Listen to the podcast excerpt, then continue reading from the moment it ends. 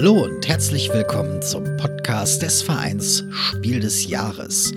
Schön, dass unser Podcast heute wieder den Weg auf eure Geräte und in eure Ohren gefunden hat. Mein Name ist Jan Fischer.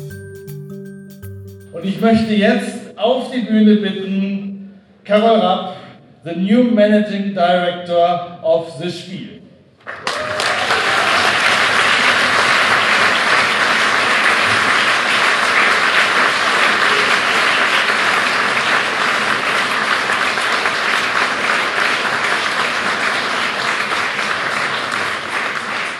Liebe Carol, wie sieht die Spiel in 40 Jahren aus? Diese Frage habt ihr mir gestern schon mal gestellt. Ach Mist. Also ich glaube, ich bin auch ganz bunt, ganz innovativ und von ganz, ganz vielen tollen Spielideen getrieben. Und hoffentlich haben wir noch ungefähr 500.000 Menschen mehr Inhalt. Aber die Messe muss ein bisschen anbauen, damit wir das schaffen, oder?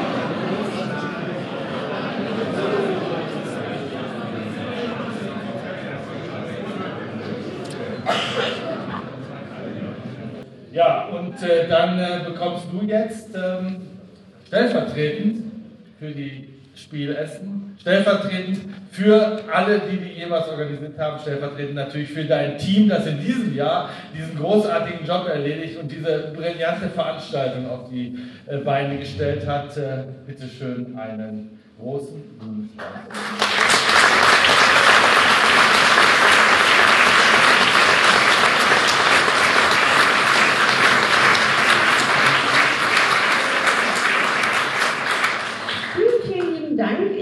sehr, diesen Blumenstrauß im Namen aller, die die Spiele jemals organisiert haben, anzunehmen. Und natürlich zu sagen, dass wir auch noch zwei weitere von uns hier haben. Der Robin ist mit da und die Steffi ist mit da und die haben mindestens Energie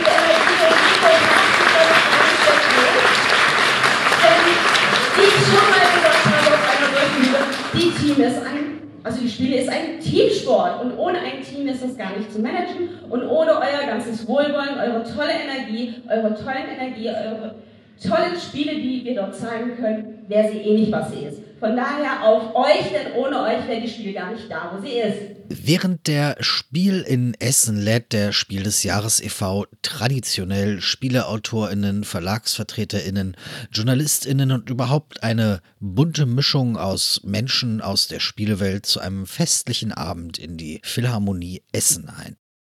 Da gibt es viele Getränke, viele Gespräche, viel Essen und vor allem viele Spiele. Es gibt aber auch immer ein kleines Bühnenprogramm. In diesem Jahr wurde dort der ehemalige Jurysprecher Bernhard Löhlein verabschiedet und die neue Geschäftsführerin der Spiel, Carol Rapp, bekam einen großen Blumenstrauß und viel Beifall. Denn für die Spiel war dieses Jahr 2023 ein besonderes Jahr. Nicht nur war es Rapps erstes Jahr, neben vielen Veränderungen stand auch ein ganz besonderes Jubiläum an. In diesem Jahr feierte die 1983 gegründete Spielemesse ihr 40-jähriges Jubiläum.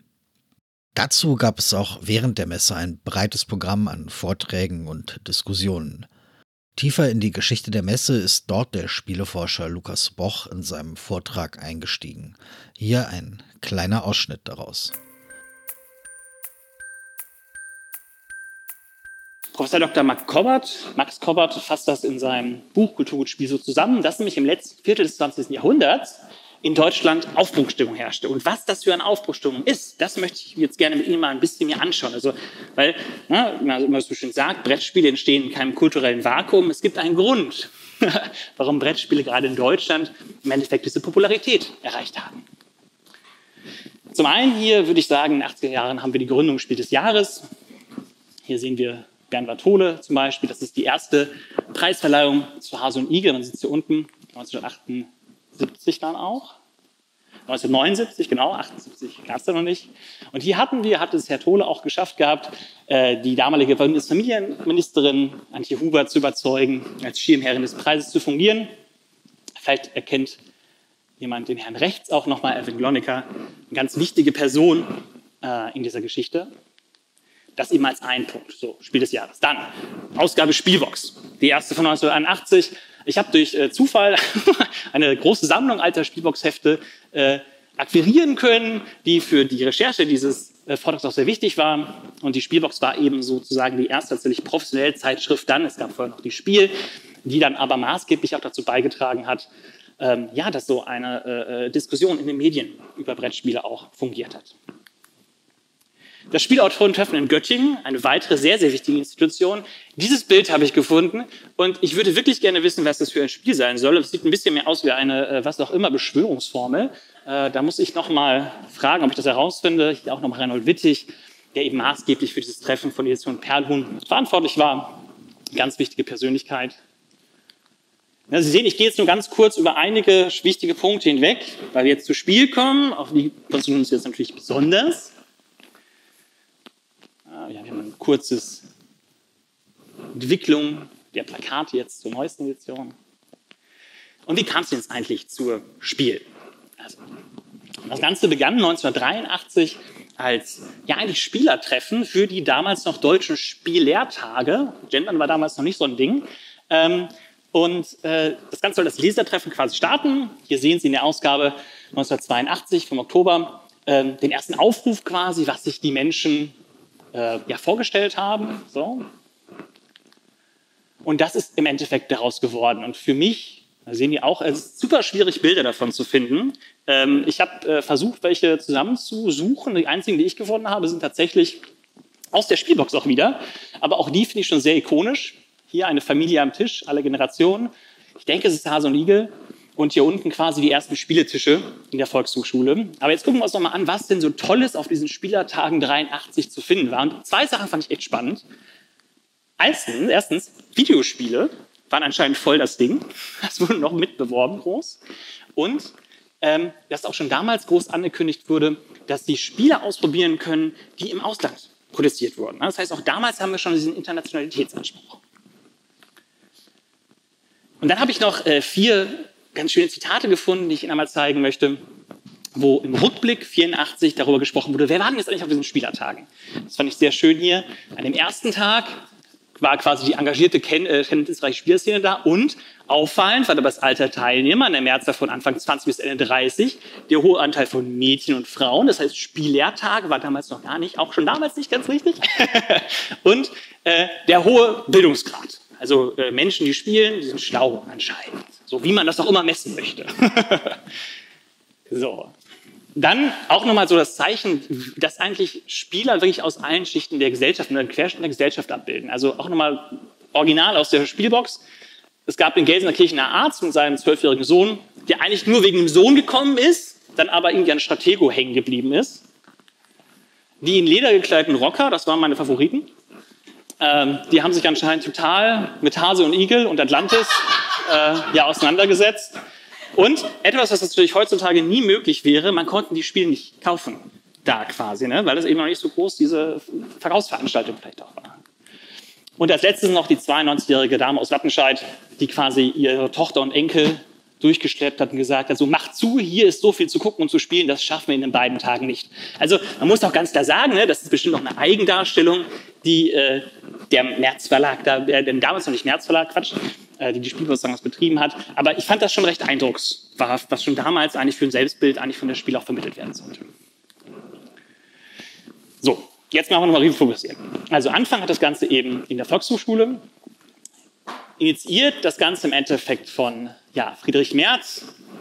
Das ist ein ziemlich verwickelte Friedhelm Merz. Danke, Jens. Ist immer gut, wenn wir ein, äh, immer gut, wenn wir einen Korrektor haben.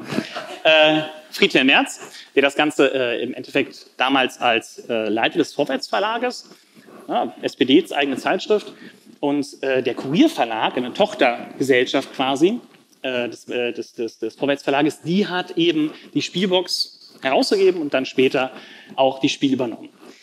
Das ist alles ziemlich verworren, das würde einen eigenen Vortrag beschäftigen, ist super spannend, aber für uns ist jetzt wichtig, ab 1985 gab es bereits den Umzug in die Messehallen, weil die Besucherzahlen einfach so extrem gewachsen sind. Dann gab es die Umbenennung 1986 von den Spielertagen in die Spiel, wie wir es heutzutage auch noch kennen. Friedhelm Merz, auch ein ganz spannendes Thema, trennt sich von der Spielbox, weil er bei dem Vorwärtsverlag quasi sich die Wege getrennt haben, schafft es aber, die äh, Spiel mit zu übernehmen, seinen eigenen Verlag, den März Verlag. Und 1990 übersuchen dann die Spiel bereits über 100.000 Menschen. Das ist eine ziemlich wichtige Zahl. So, weiter geht's. Generationenwechsel. 1996 stirbt Friedhelm Merz äh, und Dominik Metzler und Rosemarie Goy übernehmen das Ganze. Ab 2011 ist Dominique auch die alleinige Geschäftsführerin äh, des Merz Verlag und unter ihr kommt es wirklich nochmal dazu, dass die Messe erheblich wächst. Vor allem die Internationalisierung wird immer weiter hervorgehoben. Und 2019 haben wir den Peak von 200.000 Besucherinnen. Für mich auch immer ganz wichtig. Äh, damals gab es auch das erste Mal einen Educators Day und 2022 das erste Mal nach der Pandemie auch den Research Day, äh, wo eben auch Wissenschaftlerinnen über das Spiel sich austauschen konnten, was durchaus auch Anklang gefunden hat. So. Das ist für mich ikonisch. Ich weiß nicht, äh, kennt jemand von Ihnen die Anspielung, die Lotsin geht von Bord? Vielleicht, ne? Einige. Sehr gut, ja. Bismarck. Ja, das fand ich toll, das kann ich immer sehr schön in, äh, in, in, Seminaren auch zeigen. Das heißt, hier hat man sich viel Mühe gegeben, also auch mal die Bedeutung im Endeffekt von Dominique, die jetzt tatsächlich das Schiff verlässt. So. Und jetzt, wir haben ja das Video gesehen, äh, jetzt ihr eigenes Ding im Endeffekt macht und die Spiel in die Hände eines neuen Teams übergibt, unter Carol Rupp, ähm, die quasi von den Spielemesse EG jetzt mitgetragen wird. Was das Ganze jetzt bringt, ich bin wirklich sehr gespannt, wie sich das Spiel weiterentwickeln wird in Zukunft, inwiefern auch das kulturelle Angebot weiter gestärkt wird. Ähm, aber diese Thementage finde ich sind ein sehr, sehr schöner Anfang. so, jetzt die Zusammenfassung. Es gibt also im Endeffekt so vier große Points. So fasst es Friedhelm Merz 1985 zusammen, auch nochmal im Rückblick. Einerseits die Qualitätskontrolle vom Spiel des Jahres, dann die Nachwuchsförderung des Göttinger Autorentreffens. Ja, was ist falsch daran? Spiel des Jahres war 79. Es, äh, nee, Gründung Spiel des Jahres war 78. Ne? 79 war die erste Verleihung, aber die Gründung, da warst du doch dabei. Tom. Ja, genau, das ist richtig. Ja, aber es geht um die Gründung. Können wir aber nachher auch nochmal drüber reden. Ähm, also Spielertreffen in Göttingen ist ein ganz wichtiger Punkt und eben die ersten deutschen Spielertage. Das heißt, da hat sich irgendwie so eine ja, Anfangsveranstaltung. In der, äh, also danach gab es noch weitere viele Veranstaltungen oder wichtige Dinge, die Gründung der Satz zum Beispiel. Darauf möchte ich jetzt aber nicht weiter eingehen, weil ich ja auch begrenzt Zeit habe.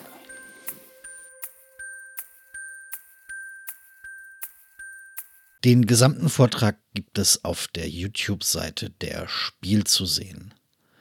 Die Geschichte des Spieles Jahres e.V. und der Spiel bzw. der Spieletage in Essen waren, wie eben in dem Vortrag gehört, schon immer recht eng verknüpft, in den frühen Jahren sogar noch sehr viel enger. Wie eng? Darüber sprechen wir mit Jürgen Herz, Gründungsmitglied des Vereins Spiel des Jahres. Jürgen, schön, dass du dir die Zeit genommen hast, äh, uns ein wenig über die ja, Gründung der, der Spiele in Essen vielleicht zu erzählen oder auch von der Zeit vorher. Schauen wir mal. Aber der ähm, Vereinsspiel des Jahres ist ja sehr eng verknüpft mit, also einerseits mit der Stadt Essen, andererseits mit der Spielemesse in Essen auch. Und du warst bei den Anfängen dabei. Die Tatsache, äh, dass die Spiel in Essen ist, und dass die ersten zehn Jahre die Preisverleihung in Essen stattgefunden hat, die hängt eng mit der damaligen Familienministerin Antje Huber zusammen. Bernhard Tole, der ja auch wesentlich zur Gründung dieses Vereins beigetragen hat und äh, ganz viel da auch gemacht hat, der hatte im Ministerium in Bonn, damals nach Bonn, angefragt beim Familienministerium, ob die das fördern. Und die Antje Huber, wie sich später herausstellte, war eigentlich eine ganz engagierte Spielerin, die hat auch gerne gezockt, ist auch noch, nachdem sie nicht mehr Ministerin war, immer zu unseren Preisverleihungen gekommen. Die hat dann gesagt, ja, doch, das fördere ich, aber ihr müsst das in Essen machen, da ist nämlich mein Wahlkreis. Das war der Grund.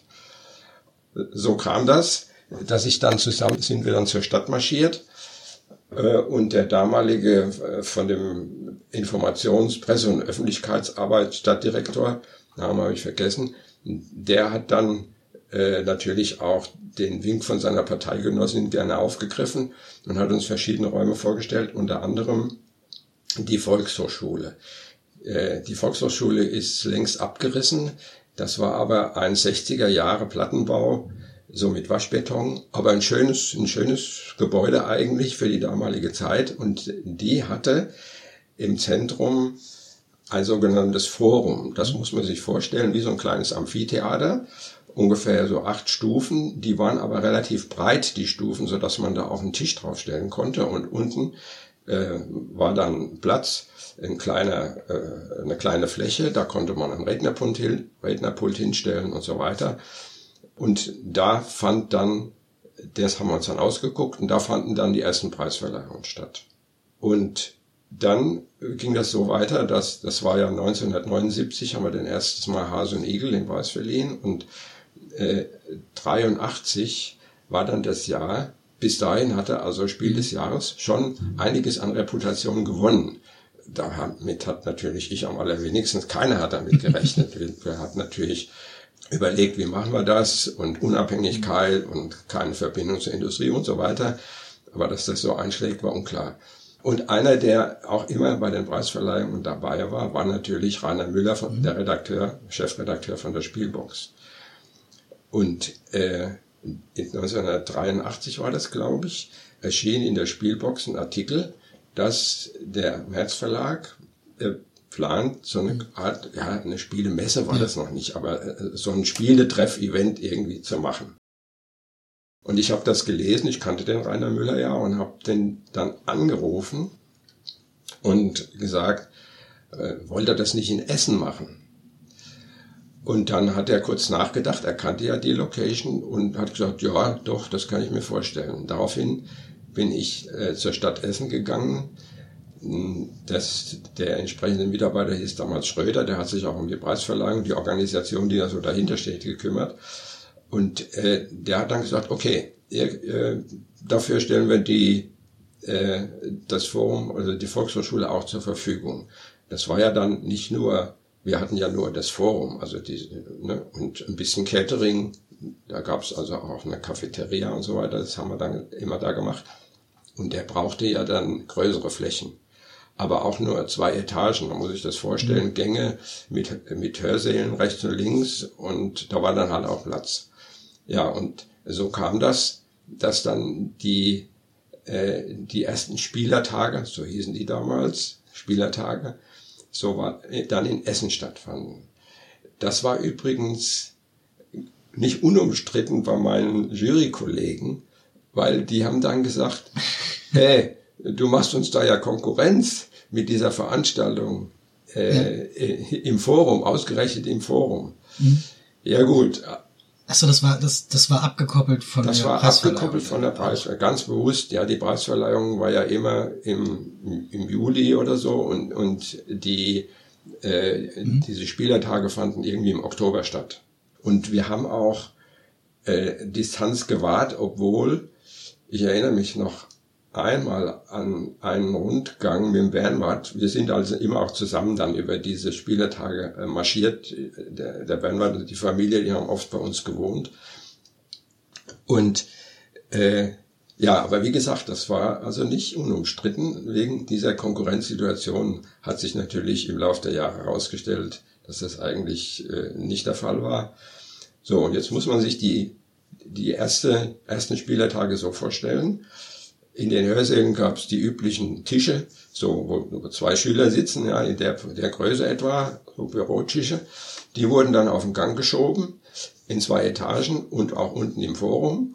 Und da auf der einen Seite saßen dann die Verlagsvertreter mit ihren Spielen und auf der anderen Seite eben das Publikum, das da entlang ging und sich dann direkt äh, instruieren ließ, welche Spiele es denn da zu sehen gab. Und so fing das an. Und dann ging das eigentlich ziemlich rasant. Im nächsten Jahr war es dann schon deutlich mehr Verlage und auch mehr Besucher. Das sprach sich rum. Schlauerweise hat der März Verlag diese, jetzt fällt mir auch das Datum ein, der hat natürlich den Termin in die mhm. Herbstferien in Nordrhein-Westfalen gelegt. Da muss man wissen, dass hier im Ruhrgebiet äh, Schlagweg sieben Millionen praktisch um, um die Ecke wohnen. Das ganze Ruhrgebiet sind sieben Millionen Leute. Das ist natürlich nach wie vor auch ein Grund, warum die Spiel in Essen ist, weil so eine große Stadt ist ja eine Riesenstadt, wenn man es genau nimmt, und ein Rieseneinzugsgebiet äh, findet man natürlich in Deutschland nicht nochmal. Ja, so kam das. Und ja, dann nach drei Jahren war das schon so groß, äh, dass dann äh, der März Verlag äh, entsch sich entschlossen hat, äh, in die Messe umzuziehen. Auch erst in kleinerem Maßstab, aber 86 war dann, ne? Oder ja, okay. ja, ja, nach drei Jahren. Ich, ich glaube, dreimal war es in, da müsste es 87 gewesen sein. Ja, dreimal war es in der Volkshochschule und wie gesagt, dann platzte das aus allen Nähten und äh, ja, und dann wanderte das in die Messe äh, nach Essen. Das heißt also, Verein Spiel des Jahres hat, naja, nein, er kann natürlich nicht sagen, äh, gegründet, aber es ist schon sehr wichtig dafür gewesen, dass die Messe so ist, wie sie ist und ist, wo, wo sie ist.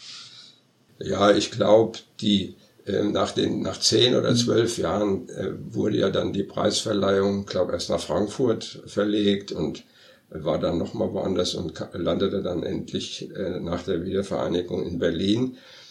Äh, ich glaube, das Publikum, das die Messe besucht, sieht zwar den Stand vom Spiel des Jahres, aber so eine unmittelbare Verknüpfung, dass das eine mit dem anderen irgendwie zusammenhängt, auch historisch oder so, das sieht, das sieht keiner. Ja. Ich finde es natürlich interessant, dass die Wurzeln ja, so, ja. so ein bisschen ähnlich sind, also die, die sich verbinden.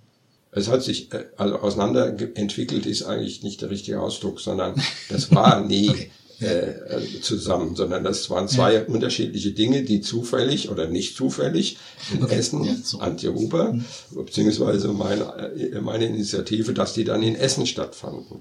Wie kann ich mir diese, diese ersten Messen vorstellen? Also du, du sagst, die Stühle waren dann auf dem, äh, die Tische waren dann auf den Gängen sozusagen und die Stände waren dann die Klassenräume. Das heißt, oder, oder Nee, es naja, gab also, keine Stände. Also es gab Stände, Stände in, in Anführungszeichen, die Klassenräume waren die Lager oder, oder wie? Äh, nee, ich, kann, ich weiß gar nicht, ob überhaupt die Klassenräume äh, benutzt so. wurden. Muss ich, nee, die Bilder, die ich so im Auge habe, war, die Gänge waren breit genug, äh, dass auf den Gängen standen die mhm. Tische in entsprechenden Abständen, die Flure waren lang genug und kein Mensch hat ja da mit einem riesen Andrang gerechnet. Ne? Ich weiß nicht, wie viele Leute da am Anfang kamen. 1000, 2000, ich weiß es nicht. Also das hatte die Volkshochschule, die Gänge der Volkshochschule haben das locker verkraftet. Ja, also das Ganze war sehr, äh, der März Verlag wusste ja auch nicht, äh, wird das was? Kommt da überhaupt jemand? Und die Verlage erst recht, die haben da auch nicht einen riesen Aufwand getrieben, die haben da Leute hingeschickt, ja, die Spielbox hat ja auch entsprechend Reklame gemacht. Äh, und dass das so gut funktioniert, damit konnte man zunächst nicht rechnen, später dann ja schon. Das hat ja sehr schnell zugenommen, sodass nach dreimal schon äh, das alles zu klein war da. Bei der ähm, bei der Spiel gab es ja auch Vorträge zu den 40 Jahren und da hatte tatsächlich auch jemand alte Zeitungsartikel ausgegraben wo dann auch stand zu, vom, vom Rocker bis zur Oma waren alle da. Das ist sehr, sehr charmant. Ja, ja, das, das war auch so. Das, also, äh, ich hatte gerade meinen Enkel hier, äh, der wohnt normalerweise in Hannover, der war jetzt eine Woche zu Besuch. Und wenn es sowas gegeben hätte, wir wären dann als Großeltern sicher dahin marschiert. Sagt, ah, da gibt's eine tolle Veranstaltung, da kann man Spiele ausprobieren, geht da mal hin. Ja, deswegen Omas auch. Ne? Abgesehen davon, dass die auch spielen. Du meinst, ja. bei, bei der, beim ersten Mal waren 1000, 2000 Leute da? So, das ist äh, Schätzung wahrscheinlich. Ich, also ist auch lange, lange, lange her. Ich, ich kann es nur schätzen. Also ich war ja immer da äh, und äh, ja, also es war nicht so, also das Gedränge, das es heute gibt auf das Spiel, das war bei weitem nicht so und man konnte da also ganz gemütlich sich von Tisch zu Tisch bewegen, äh, musste auch nicht lange warten gespielt wurde dann im Forum, also in, der, in dieser, diesem Amphitheater oder wie? Das, also dieses Forum, dass man sich, wie gesagt, schon so, so treppenweise nach unten konzentriert, so halbkreismäßig, äh, um eben so Veranstaltungen da stattfinden zu lassen. Und dann saßen die Leute, saßen entweder auf Stühlen oder direkt auf den Treppenstufen, die waren mit Teppich ausgelegt. Kann sein, dass da auch, ja, da waren bestimmt auch Tische. Oder wo, wo wo und wie wurde gespielt. Also ich versuche versuch gerade so ein bisschen so ein Bild davon, davon zu haben. Ja, das unterscheidet sich eigentlich kaum von dem, wie es jetzt ist. Ne? Die Verlage mhm. packten ihre Spiele da aus und stellten die Spiele vor. Ich kann mich an eins erinnern, darf ich ja hier mal verraten. Äh, da war das der, der Kosmos Verlag, äh, hatte äh, da einen Vertreter, hat einen spanischen Namen, Juan irgendwie, Doktor sowieso, äh, der präsentierte Sherlock mhm. Holmes. Criminal Cabinet. Das war ja auch Spiel des Jahres. Und ich bin damals, ich kann mich noch genau erinnern, wir sind, der Bernhard und ich, wir sind dann über die, da, an den Tisch gesessen und der hat das dermaßen plastisch vorgeführt, wie man dieses Spiel spielt, dass wir hellauf begeistert waren. Das war auch eine neue Art, ne? diese, diese, äh, diese Art Spiele, wo du also einen Fall löst. Das gab's vorher nicht. Ne? Man muss überlegen, das war 83, also fünf Jahre oder vier Jahre. Äh, da hatten wir, was hatten wir denn? Äh, Hase und Igel, äh, Ramikap, äh, Sagerland oder Sherlock, ne? ja, also egal, dieses war neu. Und dann wurde das ja Spiel des Jahres. Das war eigentlich unser größter Flop. Ja, weil heute würde man das mit Achenkrach als Kennerspiel einordnen, äh, viel zu kompliziert. Und äh, aber der hat uns eben so begeistert. Also nur als Bild, ja. Und die anderen Verlage war ähnlich. Da saß halt jemand und hat die Spiele erklärt. Was ist denn so, so ein also abgesehen von Sherlock Holmes, vielleicht so ein Ereignis, an das du dich da äh, erinnerst aus der, aus der ersten Zeit, also irgendwie was Schönes vielleicht, was Außergewöhnliches? Äh, nee, da fällt mir eigentlich ehrlich gesagt nichts ein. Also, weil mit der Organisation hatte ich ja, ja, da nichts mit zu tun. Das ging, ich war ja zuständig für die Organisation von Spiel des Jahres, also von der Preisverleihung. Wir sind da einfach als Besucher rübergegangen. Nee, mir fällt da nichts Besonderes an. Außer eben diese Geschichte mit Sherlock Holmes Kriminalkabinett, wo man vielleicht aber ganz gut die Atmosphäre sich vorstellen kann. Der saß auf der einen Seite, wir saßen auf der anderen Seite, da lag das Spiel und der hat das mit uns gemacht. Und so war das bei den anderen Spielen auch. Ich kann mich noch nicht mal mehr dran erinnern, ob man da die Spiele überhaupt kaufen konnte. Ich glaube noch nicht mal. Ja, bin mir gar nicht sicher. Das war ja für die Verlage auch neu. Ne, die wussten ja auch nicht, was passiert denn da eigentlich? Äh, kommt da überhaupt jemand? Ja, und wie gesagt, das hat sich natürlich dann ganz schnell weiterentwickelt. Ja, deshalb fragte ich auch gerade nach, nach den Lagerräumen oder ähnlich. Ich habe natürlich die, die aktuelle Spiele im Kopf und denke, da sind ganz viele Leute, die wollen alle irgendwie Spiele haben und fragte mich, wo, wo wird denn das, wo, wo wird denn das gelagert? Ne? Also, das ist einfach keine, glaube ich, keine, keine Vorstellung. Nee, nee, so war das nicht. Die standen einfach auf dem Boden in einem Tisch, wenn sie überhaupt verkauft haben. Ich glaube schon. Ich weiß es nicht mehr genau. Äh, ich habe da auch nicht fotografiert. Damals hatte man ja nicht immer das Handy äh, in der Hand, sondern man hat eigentlich nur ganz selten mal Bilder gemacht. Ja, viel mehr gibt's eigentlich gar nicht zu erzählen. Ne? Also nur, wie kam es nach Essen? Ja, so war das.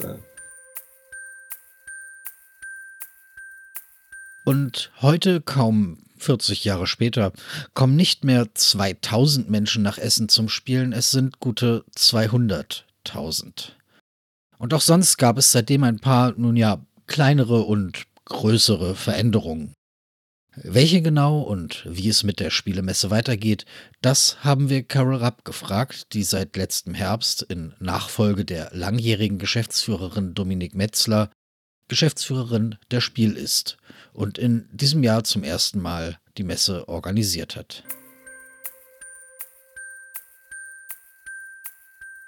Carol, schön, dass du dir die Zeit genommen hast, äh, ein bisschen über die Spiel zu sprechen. Es ist jetzt ungefähr einen Monat her. Hast du dich einigermaßen erholen können? Ja, ja, mittlerweile schon.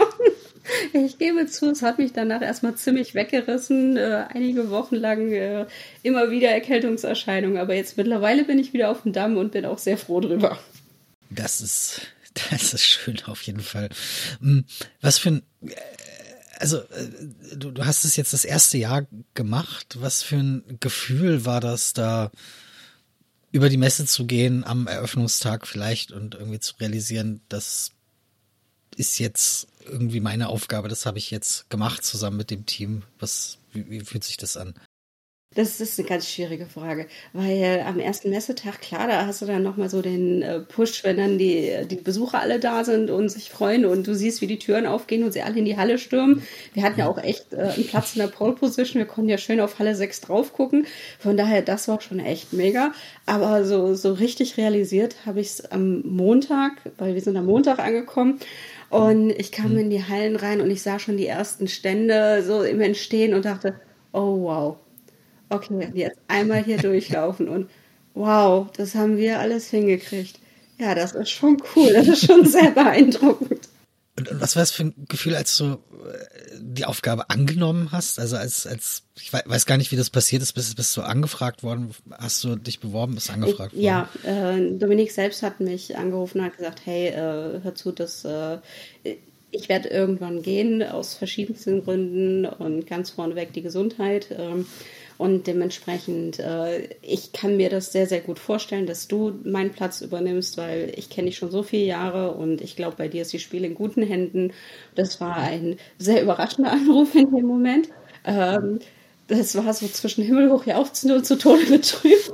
Weil ich war in dem Moment eigentlich gerade in der Selbstständigkeit und wollte Spielen an Menschen, äh, ja, wie soll ich sagen, Menschen nahebringen, die eigentlich gar nicht so viel spielen und äh, denen halt zeigen, wie, wie mächtig Spielen denn sein kann für die eigene Person, für die, die Teams, äh, in denen sie arbeiten, für alles Mögliche. So, und dann kam Dominiks Anruf und ich so, Mensch, das ist äh, once in a lifetime chance hier. Was mache ich denn jetzt? Und dann äh, habe ich mich mit den äh, Nürnbergern getroffen, um zu gucken, wie, wie das so passt von der Chemie, weil mit den Jungs muss ich ja lange zusammenarbeiten, ja. Und dementsprechend, das sollte passen. Und wenn das nicht gepasst hätte, hätte ich es auch wahrscheinlich nicht gemacht. Aber das war von vornherein ein mega genialer Auftakt und wir haben uns gut verstanden. Wir hatten eine ähnliche Idee, äh, also was heißt Idee, Vision, Vorstellung, wie was die Spiel ist. Es war immer ganz klar, hey, das ist eine Publikumsmesse und die ist ganz anders als unsere Spielwarenmesse und das soll auch so bleiben und deshalb, wir werden uns da gar nicht so viel einmischen. Klar, wir haben Vorstellungen und Vorgaben und das ist auch okay, aber im Endeffekt, äh, go for it und äh, mach was Tolles draus. Und dann lastet da plötzlich das große Gewicht der Jahre auf dir. Ja, auch das. Das äh, war auch eine sehr interessante Zeit, weil als ich das dann, äh, wie soll ich sagen, in der Öffentlichkeit rumgesprochen hat, dass äh, ich jetzt da bin, äh, kam natürlich auch ganz viel von, hey, super, wir freuen uns, wir hätten uns keinen besseren als Nachfolger für, für Dominik wünschen können. Bis hin zu, oh Gott, jetzt ist Carol da, was passiert jetzt, ja?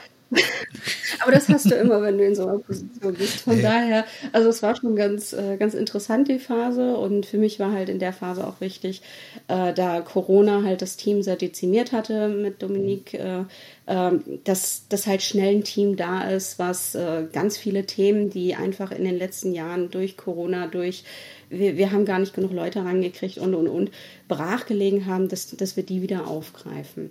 Und das haben wir dann jetzt im ersten Jahr auch gemacht und äh, sind auch direkt noch zwei, drei andere Punkte angegangen. Ganz vorneweg natürlich die Hallenumplanung, die ja jeder mitbekommen hat. Mhm. Und ähm, ja, also wir können jetzt nicht behaupten, dass das Team, äh, in diesem Jahr nichts zu tun gehabt hätte. Sagen wir es mal so rum. Äh, wie groß war das Team? Wie, viel, wie viele Leute seid ihr? Äh, wir waren die meiste Zeit äh, fünf Leute, sechs Leute dann äh, und äh, kurz vor der Spiel ist dann noch, noch eine Person dazugekommen, aber äh, wir sind äh, arbeitskraftstechnisch, die sich mit der Spiel wirklich äh, befassen, sind jetzt sechseinhalb Leute. Ziemlich wenig, finde ich, für so eine große Veranstaltung. Es klingt, klingt nicht nach viel. Es äh, fühlt sich auch nicht nach viel an, so, sozusagen. Ich glaube, wir könnten noch viel mehr rocken, wenn wir noch ein paar mehr Leute wären. Wir können es aber auch erstmal dabei belasten und alles wirklich in geregelte Bahnen bringen. Aber äh, ja, schauen wir mal, wo die Zukunft hingeht. Ne? Nee, ihr, ihr, habt ja schon, schon viel verändert. Ne? Also die, die Hallen sind umgeplant worden. Äh, warum eigentlich? Das war eigentlich äh, schon ein Thema, äh, was so in den Grundzügen schon von Dominique an mich übergeben wurde, weil mhm. sie gesagt hat, naja, äh, du hast halt ganz viele Aussteller, die sind in Halle 1, 2, 3 und die fühlen sich da auch pudelwohl und die wollen mhm. auch gerne vergrößern. Geht aber gar nicht, weil die Hallen sind ja total voll.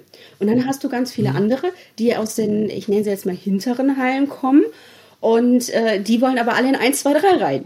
Und das ist natürlich auch total schwierig, weil die Halle ist immer noch voll. Also hast du 50 äh, Prozent Menschen, die gerne größer wollen, äh, werden wollen und es nicht können. Und die anderen 50 Prozent, die gerne umziehen wollen und deshalb auch enttäuscht sind, weil sie es nicht können.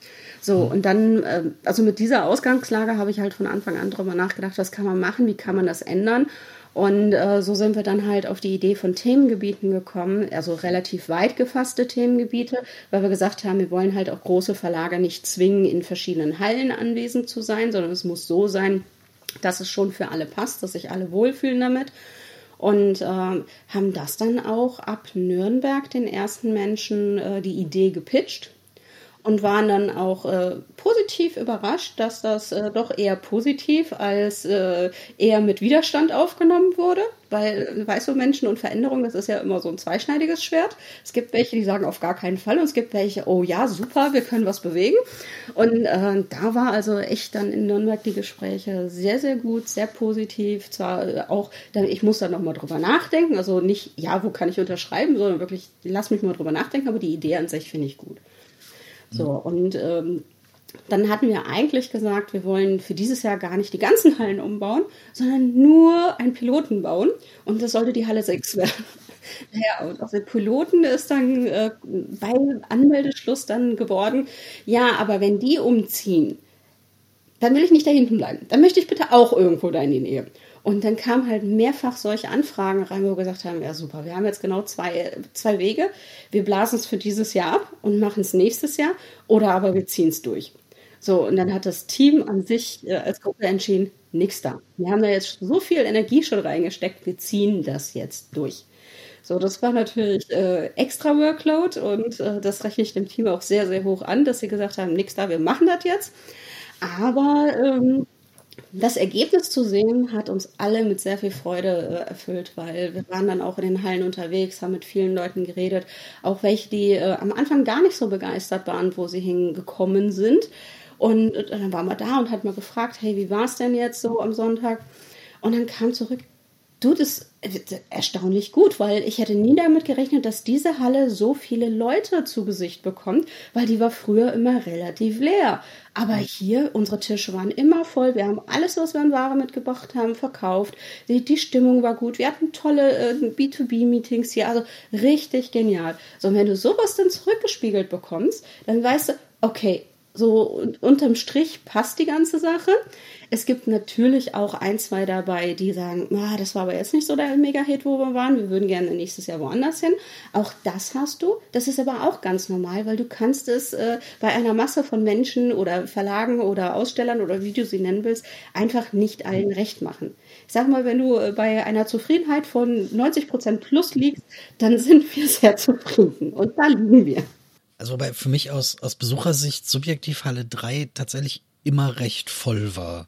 Also das, das war wirklich da, wo man sich am meisten durchschieben musste. Aber ich vermute, also es war, war ja eigentlich auch nie anders. Was Halle 3 gefühlt enger gemacht hat als äh, viele andere, ist, dass einige Verlage Verkaufstheken direkt an den Gang gebaut haben, was natürlich zu mhm. Staumomenten geführt hat. Da müssen wir fürs nächste Jahr auch als Thema ran. Das wissen wir. Das ist nämlich ein Sicherheitsthema. Das hat die Messe Essen uns schon auf den Tisch gelegt. Hat gesagt, da, da solltet ihr bitte ganz dringend dran gehen. Und das andere Thema, äh, was noch während der Messe aufgetaucht ist, war, sag mal, kann es sein, dass Halle 3 dunkler ist als die anderen Hallen? So, und jetzt kommen wir dann so in einen kleinen psychologischen Fun Fact. Naja, also wenn ich dunkelgelbes Licht habe, fühle ich mich wie in einer Höhle. Eine Höhle fühlt sich grundsätzlich enger an. Wenn dann noch viele Menschen um mich rum sind, dann fühlt sich das halt total beengt an, um es mal so zu sagen. Und das Licht muss so dunkel gewesen sein an den ersten beiden Tagen, dass, äh, dass ein Verlagsmensch auf mich zukam samstags morgens, sah mich im Eingang stehen und sagte, Carol, kann es sein, dass Halle 3 dieser dunkler ist als sonst? Ich sowieso, wie kommst du drauf? Ja, bei uns am Stand, wir haben kein eigenes Licht drüber hängen. Du kannst die Regeln nicht lesen was? dann haben wir das halt ist mit, natürlich Mist. Mit dem Messerelfen geredet und innerhalb von einer Stunde hatten wir helles, helleres Licht in der Halle 3 und siehe da, dann kamen auch gar nicht mehr so die schlimmen Beschwerden, dass es so mega voll war. Also von daher kann ich schon sagen, so, so Licht macht viel aus. Diese Staumomente machen viel aus. Das heißt, äh, sobald wir das ein bisschen geregelt haben, sollte das im nächsten Jahr auch gar nicht mehr so schlimm wahrgenommen werden. Und ähm, rein objektiv, also wir sind ja wirklich viel durch die Hallen gelaufen. Ja, du hattest immer mal wieder Staumomente, so minimale Staumomente irgendwo, aber die hattest du in allen Hallen. In Halle 6 hattest du es genauso. Wir haben drei Tage mit Ravensburger am Sicherheitskonzept für Lokana gearbeitet. Am Donnerstagmorgen bist du fast nicht an Ravensburger vorbeigekommen. So voll war es da. Also deshalb, äh, es ist alles eine Momentaufnahme. Wo sind die Menschen? Wann? Und was passiert da gerade? So, und dementsprechend, ja, also Halle 3 war bestimmt gut besucht, das mag ich gar nicht abstreiten, aber wenn ich da durchgelaufen bin, äh, ich ich bin eigentlich immer ganz gut durchgekommen. Was habt ihr noch geändert? Was waren noch große Änderungen? Vielleicht welche, die man noch gar nicht so bemerkt hat? Ähm, wir haben ja äh, unseren äh, Ticketverkauf geändert und damit auch die Möglichkeit, Tickets äh, digital zu scannen. Die, was auch gut mit der, mit der App hin und, äh, Hand in Hand ging, weil äh, du kannst das Ticket da drin hinterlegen, hattest also alles direkt in einer Hand. Das, die App konnte leider Gottes nur ein Ticket, das heißt, hattest du zwei Tageskarten, dann musstest du sie halt auswechseln, ging aber auch. Und was wir natürlich richtig, richtig geändert haben oder weiter aufgebohrt haben zu dem, was, was letztes Jahr war, war die Spiel-App. Weil die App haben wir uns halt als Ersatz für den Guide vorgestellt, den es ja bisher gab. Und haben gesagt, naja, die Leute haben alle ein Smartphone dabei. Also warum sollten wir jetzt noch ein Papierding machen, wenn wir das alles in der App und noch viel besser machen können in der App? Und das ist letztes Jahr halt aus Zeitgründen nicht ganz so umgesetzt worden da haben wir halt dieses Jahr gesagt, okay, wir können viele Infos über die Verlage reinpacken, über die Aussteller. Wir können ganz viel Programm da reinpacken. Vor allem kann Programm auch noch bis zum letzten Tag eingestellt werden. Das heißt, wer also erst kurzfristig was plant oder weiß, der, der Autor kommt erst dann oder so, kann das immer noch einstellen. Wir haben äh, zu jeder Neuheit was drin gehabt. Und zwar mit Bildern, mit Links, mit allem Möglichen. Und wer wollte sogar auch mit Video. So, dementsprechend, da war so viel äh, Inhalt in dieser App. Und du kannst sie auch jetzt noch benutzen, um, um Sachen nachzuschlagen. Deshalb, also das war für uns das Mega-Highlight und eines der Projekte, wo wir richtig viel Energie reingesteckt haben. Was äh, vielleicht auch noch ein ganz, ganz tolles Thema ist, weil das wächst seit Jahren. Seitdem es das gibt, ist der Educators Day, der ja mit tollen Fachvorträgen und Podiumsdiskussionen mhm. lockt für Pädagogen oder für Spiele im pädagogischen Einsatz, ob das jetzt der Lehrer, die Kita-Betreuerin oder aber auch der, äh, der Psychologe oder Therapeut ist, der Spiele einsetzen möchte. Ganz egal Potenzial. Also alles äh, wird da abgedeckt. Und da haben wir so schöne Vorträge gehabt. Und dann halt auch im, ähm, im Foyer vor dem großen Raum gab es dann auch noch Tische, wo die Verlage dann noch ganz dediziert äh, Spiele zum pädagogischen Thema vorgestellt haben, wo sich dann also die Besucher auch informieren konnten, in aller Seelenruhe. Und das ist so gut angenommen worden. Also wir haben im Vorfeld so viele Pädagogen gehabt wie noch nie, die sich registriert haben, haben gesagt, wir wollen kommen. Und die auch im Nachhinein dann ihre, ihr Teilnehmerformular äh, abgerufen haben, ihr Zertifikat, dass sie dann auch wirklich da waren. Also äh, das ist schon ein echter Mega-Hit. Und da muss man schon fast sagen, so viele Menschen, die auch dann anfragen, hey, wir hätten aber auch ein Thema, was wir gerne da präsentieren würden. Es würde so gut dazu passen, dass wir jetzt äh, wirklich dann nächste Woche im Teamworkshop überlegen müssen, Educators einen Tag, Educators zwei Tage. Passt das? Weil wir haben aber noch andere Themen, die angefragt haben und wir wollen ja vielleicht auch noch andere Themen spielen. Also deshalb äh, ganz, ganz viele Fragezeichen, aber alles positive Fragezeichen, weil wir gar nicht wissen, wo wir zuerst angreifen sollen für, fürs nächste Jahr. Und zwar, äh, also wo, was, was wollen wir im nächsten Jahr verbessern, erweitern oder präsenter machen. Also das sind einfach gerade ganz, ganz viele Sachen. Wir haben uns aber auch ganz bewusst gesagt, die vier Wochen nach der Spiel lassen wir einfach mal alles sacken, damit wir alle ein bisschen Abstand bekommen. Weil das Thema ist ja auch, du bist total emotional vor, während der mhm. ganzen Geschichte. Und dann kommst du an diesen Punkt, es ist Sonntagabend oder sagen wir Montagmorgen, die letzten Sachen werden eingeräumt, du fährst nach Hause und auf einmal ist erstmal Anspannung von einem Jahr von dir abgefallen. So, ja. du bist aber emotional noch gar nicht an dem Punkt. Das heißt, du brauchst erstmal noch ein bisschen Zeit, um das alles zu verarbeiten und wieder Abstand zu gewinnen, damit du, wenn dann dein Teamkollege irgendwann sagt, ja, aber das und das war vielleicht nicht ganz so gut, da sollten wir noch mal rangehen, dass du das nicht persönlich nimmst. Weil es ist ja gar nichts gegen dich. Es ist ja nur hier in dem Projekt müssen wir noch mal ran. Und ähm, da haben wir halt wirklich gesagt, lasst uns ein bisschen Zeit haben und dann machen wir drei Tage, wo wir nichts anderes machen als gucken, was war gut, was war schlecht, was sind die Themen für nächstes Jahr, wo wollen wir ran, was gibt es vielleicht noch an Neuerungen und so. Und dann aber auch einen Tag, wo wir uns wirklich auf uns fokussieren und sagen, was, wie ist denn das Team und wer will was machen und wie sortieren wir uns. Also für, für mich, merkst du vielleicht auch schon, ist das Team unheimlich wichtig weil das, äh, das Team, das stemmt die Spiel. Es ist nicht ich bin es, es ist das Team. Das heißt, du kannst jetzt noch gar nicht so viel konkret dazu sagen, wie es nächstes Jahr aussieht, was ihr geplant habt. Also ich kann dir zumindest versprechen, dass wir das Hallenkonzept nicht, äh, nicht nochmal von vorne anfangen. Also das auf jeden Fall. Und ähm, dass es auch wieder Thementage geben wird, das kann ich dir auch schon versprechen. Ähm, dementsprechend, äh, die App wird uns auch weiter begleiten. Also so die Eckpfeiler sind jetzt gesetzt und jetzt ist einfach nur die Frage, ähm, wollen wir noch ein bisschen was mehr machen und wenn ja, was? Ähm, was ja dieses Jahr auch schon ganz häufig bei mir ankam, war der Wunsch aus der Community, ja, Spieltische wären ja total toll. Ja, Spieltische, wie ich immer wieder gerne erkläre, ist äh, nicht das einfachste Thema. Weil da reden wir nicht nur über, ja, da sind doch noch zwei Hallen, da können wir noch Tische reinstellen. Ja, das stimmt, aber da muss dann auch geputzt werden, da muss ein Sicherheitsdienst sein. Wer fühlt sich eigentlich dafür verantwortlich? Stellen die Verlage vielleicht Erklärer? Oh Gott, Hilfe, dann brauchen die noch mehr Personal. Wo kriegen die das denn jetzt wieder her? Ja, also das ist einfach, äh, die, die Grundidee verstehe ich völlig und als Besucher hätte ich wahrscheinlich genau die gleiche Grundidee. Aber als Organisator hängen da so viele Fragezeichen hinten dran, die du erstmal langsam, aber sicher äh, entweder mit ja, Checkbox können wir machen oder aber eben auch nicht mit Checkbox abhaken musst. Und das äh, braucht einfach Zeit und äh, dann halt auch eine Idee, wie man es machen kann. Deshalb kann ich da überhaupt nicht sagen, wir machen es oder wir machen es nicht. Ich weiß, dass das ein Thema ist, was, was gewünscht ist.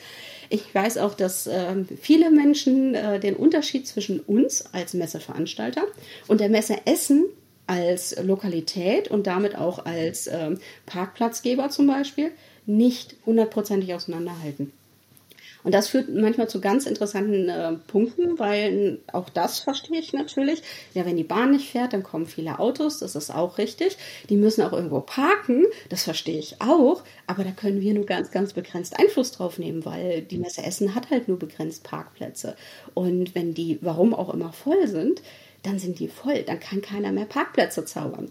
Und bevor die Stadt Essen und damit auch die Messe Essen in neue Parkplätze oder Parkhäuser investiert, ja, da müssen vielleicht noch zwei, drei andere größere Veranstaltungen dieses Bedürfnis haben. Wie das heißt, du kannst der Deutschen Bahn nicht sagen, sie sollen bitte schön mal wann anders bauen, um Essen rum. Ja, weißt du, mit der Deutschen Bahn ist das ja so eine Sache. Die findet ja Ferien, ist eine total super Zeit, um hm. Baustellen aufzumachen.